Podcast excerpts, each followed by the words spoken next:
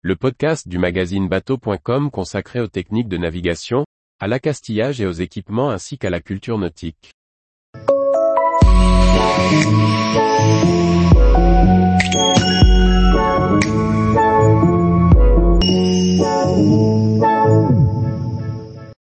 Navigation virtuelle et vieux gréement, deux accès complémentaires à la plaisance.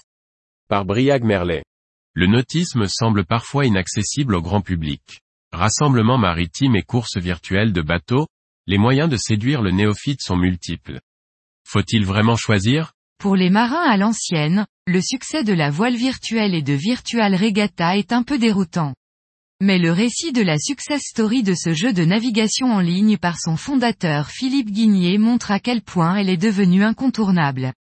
On a beau être loin des embruns et du bruit des vagues, certains jeunes marins affirment être arrivés à la navigation par le jeu vidéo, jusqu'à prendre une barre bien réelle aujourd'hui.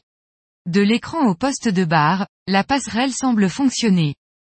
Les foules déambulant face au vieux gréement témoignaient elles aussi de la fascination de la mer pour le grand public.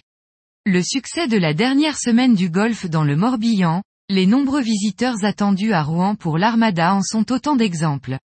Ce sont aussi des moments opportuns pour améliorer la connaissance du monde maritime à travers des actions à terre, et parfois des navigations marquantes.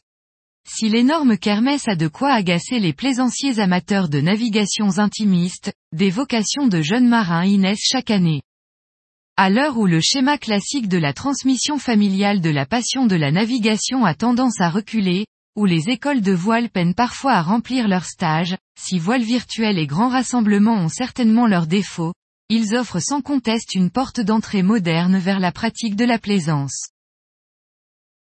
Tous les jours, retrouvez l'actualité nautique sur le site bateau.com. Et n'oubliez pas de laisser 5 étoiles sur votre logiciel de podcast.